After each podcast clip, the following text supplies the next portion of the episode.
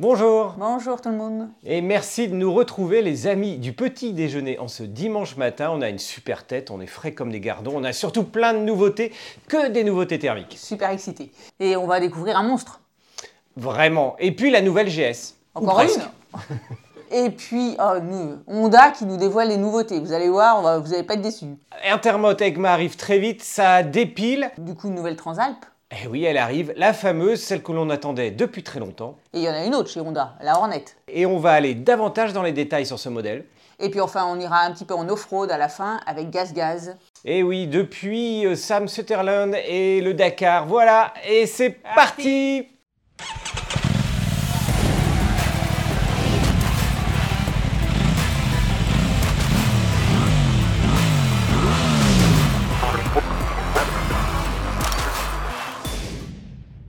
puis en attendant, euh, bon petit déj. hein. Bon petit déj, bon café. Bon allez, c'est parti, on va parler de Monster.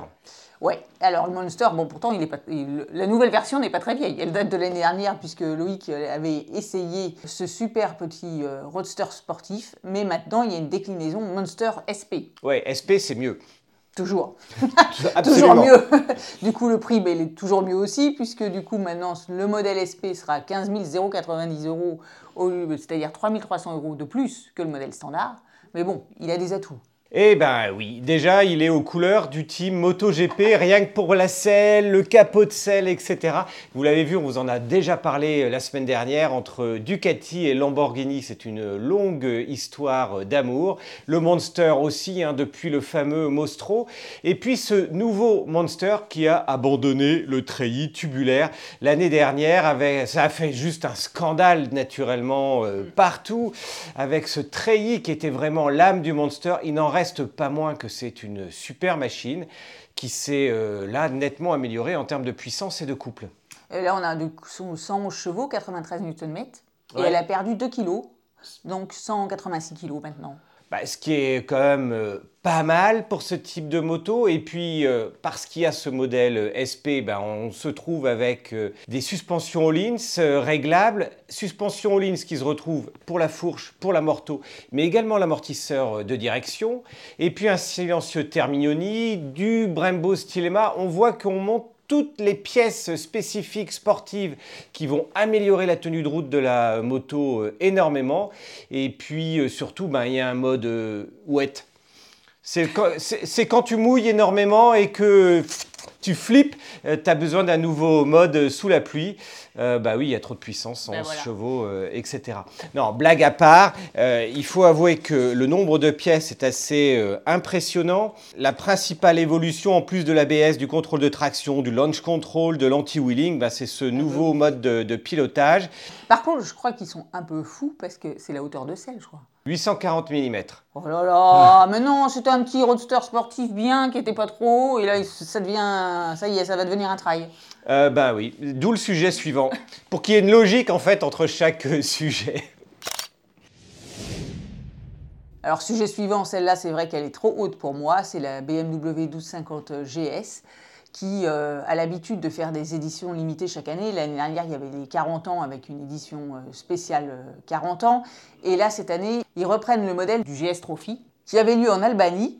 Et du coup, ben, rien que pour la France, il y a 1250 exemplaires, comme la 1250 GS, bah, ça devient la norme de reprendre le chiffre, en série limitée, euh, qui sont dévoilés euh, là et qui vous attendent chez le concessionnaire pour la modique somme de 27 999 euros. Ouais, pas cher. Euh, bah, en fait, Mais elle est sympa. Franchement, le look, je la trouve sympa. Noir, noir orange, léger orange. Et puis elle intègre les packs euh, de finition pro chez BMW, plus des options 719 euh, du catalogue.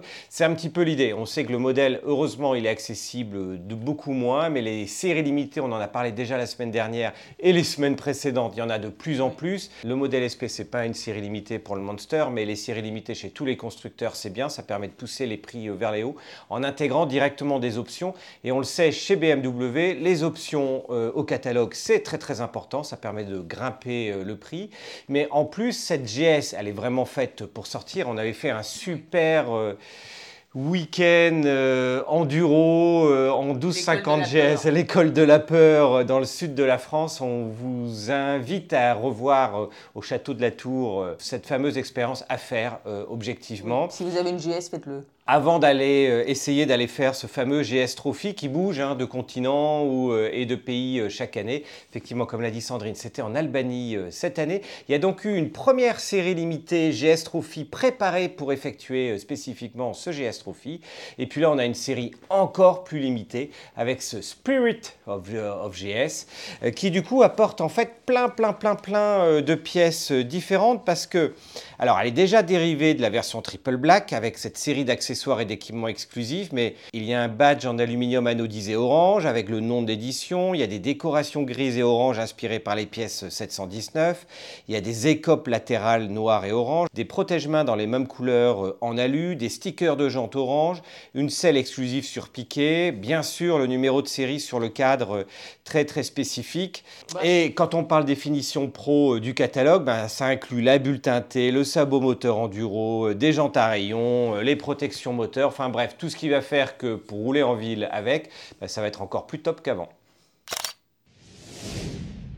Alors là, on commence euh, du coup, effectivement, les salons Intermot et ECMA arrivent. On est tous impatients de découvrir euh, les nouveautés. Bon, bah, le premier communiqué qui arrive n'est pas le plus, euh, on va dire, transcendant. Ah si, ah si, ah si, ah si. Les couleurs Honda.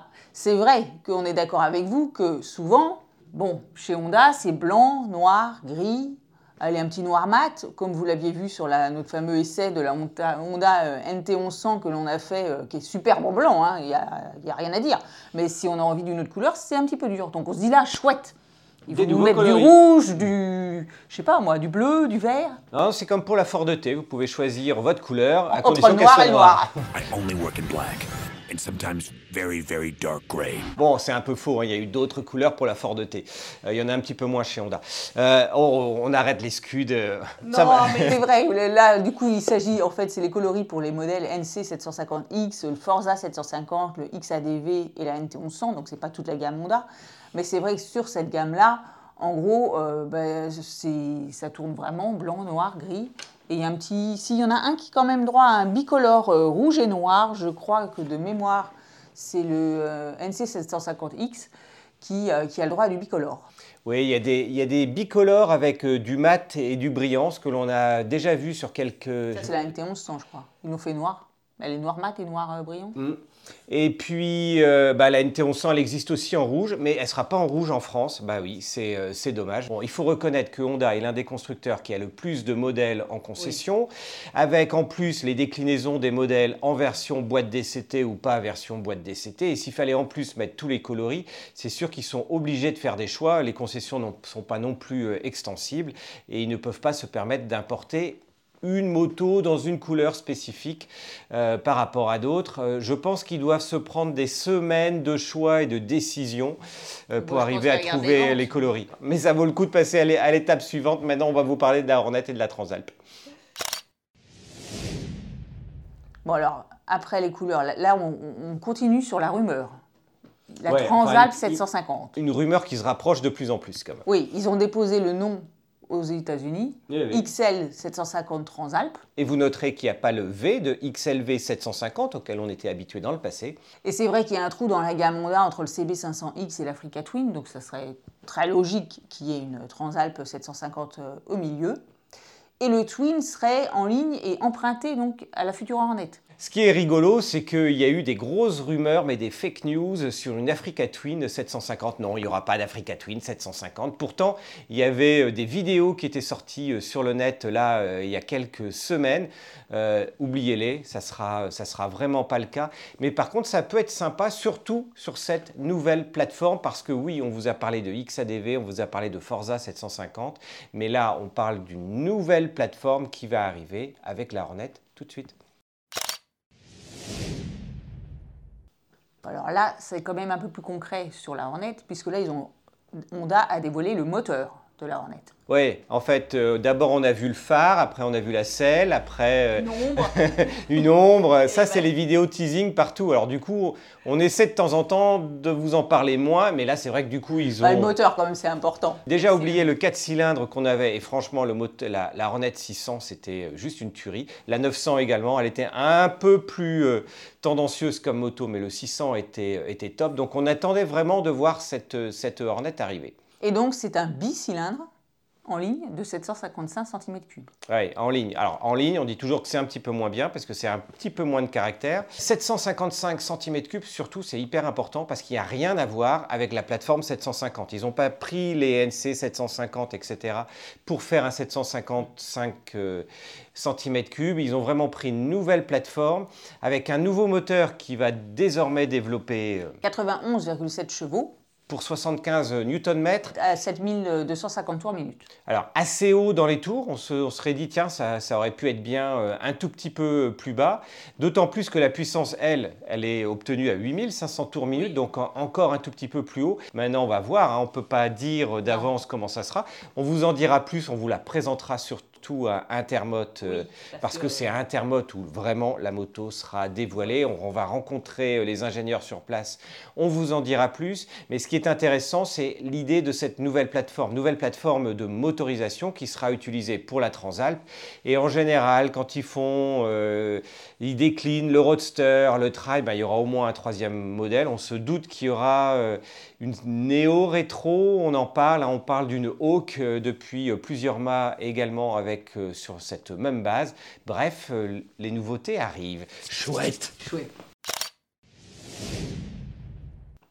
Et là, donc, on part euh, direction le Dakar, puisque Gaz Gaz, effectivement, a décidé de faire une édition limitée en mettant en production en plus grand nombre le modèle qui a gagné le Dakar 2022. Et oui, avec Sam Sutherland. Alors, Gaz Gaz, vous connaissez naturellement la marque, on ne la voit pas à tous les coins de rue, mais pour rappel, elle a été rachetée par le groupe Peerer. Et comme vous le savez tous, le groupe Peerer, c'est KTM et Husqvarna. Et la logique, en fait, quand ils sortent un modèle dans l'une des marques, ben, c'est de retrouver presque le même modèle dans une autre des marques, ou en tout cas la motorisation.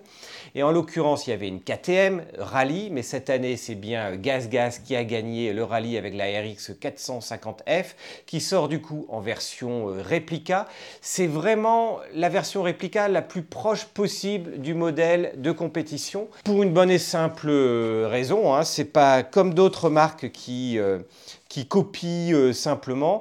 Mais là, c'est vraiment la même base, c'est la moto qui est préparée pour euh, partir pour faire euh, d'autres rallye raids. Donc on retrouve le monocylindre de 449,9 cm3 avec une transmission Punkel, un embrayage DDS, des suspensions White Power Explore Pro, qui en fait est basé sur la base motocross de la MC 450F, donc ce fameux monocylindre à simple arbre en tête, mais avec une culasse revue, une transmission reprise du team officiel, des pistons renforcés, un embrayage DDS plus, euh, plus robuste, et je ne vous parle pas de la partie cycle entre le trahi tubulaire, la fourche inversée, euh, les nouveaux débattements euh, sur 300 mm, l'amortisseur avec 280 mm de débattement, ça n'a rien à voir avec les 130 ou 140 mm de débattement qu'on peut avoir sur des machines de route.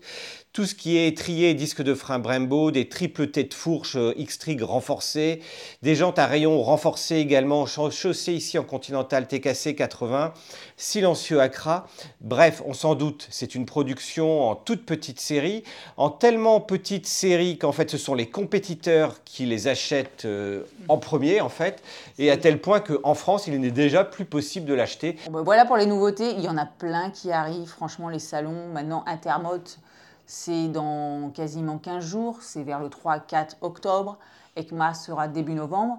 Mais du coup, on ira sur place pour vous préparer des émissions, pour vous présenter les nouveautés de chaque catégorie, comme on le fait chaque année. Et avec des surprises. On aime bien vous faire des surprises à chaque fois, les choses dont, que vous ne verrez pas obligatoirement sur le site.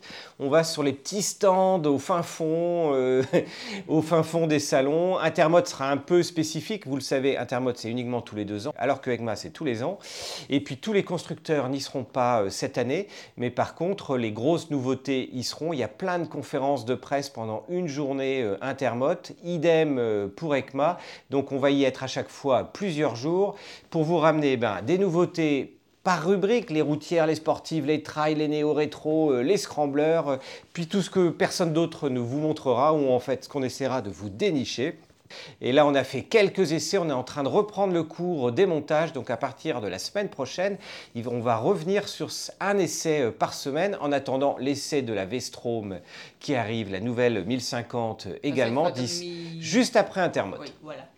Voilà, si vous découvrez la chaîne aujourd'hui et notamment cette émission, notre hebdo euh, hebdomadaire, n'hésitez pas à en parler le plus possible autour de vous, partagez, mettez des commentaires, ça permet de faire gonfler les chiffres, ça nous incite un petit peu, ça nous fait plaisir aussi à continuer cette émission.